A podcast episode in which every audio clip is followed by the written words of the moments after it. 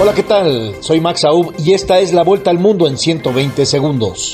Los cierres de frontera adoptados por algunos países podrían brindar tiempo frente a la variante Omicron del coronavirus, pero las medidas aplicadas y la experiencia con el Delta deberían seguir siendo la base de la lucha contra la pandemia, dijeron funcionarios de la OMS.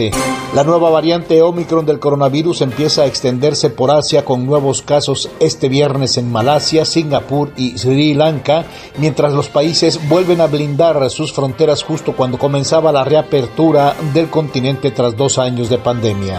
Estados Unidos, Canadá y los aliados europeos intensificaron la presencia sobre el régimen del presidente de Bielorrusia, Alexander Lukashenko, al ampliar las sanciones a funcionarios y empresas acusados de avivar una crisis migratoria por motivos políticos.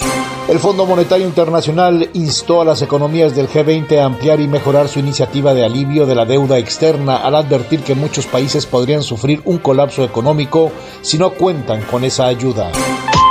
¿Te aterra hablar frente a un público, ya sea en vivo, en tus redes sociales o simplemente grabar un video? Max Aub te prepara para mandar el miedo a volar y tomar control de tus nervios. En tan solo nueve sesiones, Max Aub te transforma. Escríbele al 786-409-8724. 786-409-8724. México amenazó con tomar acciones legales ante varias disposiciones en el proyecto de ley Reconstruir Mejor del presidente estadounidense Joe Biden, que otorgarían subsidios de hasta 12.500 dólares para la compra de vehículos eléctricos fabricados con mano de obra sindicalizada en Estados Unidos.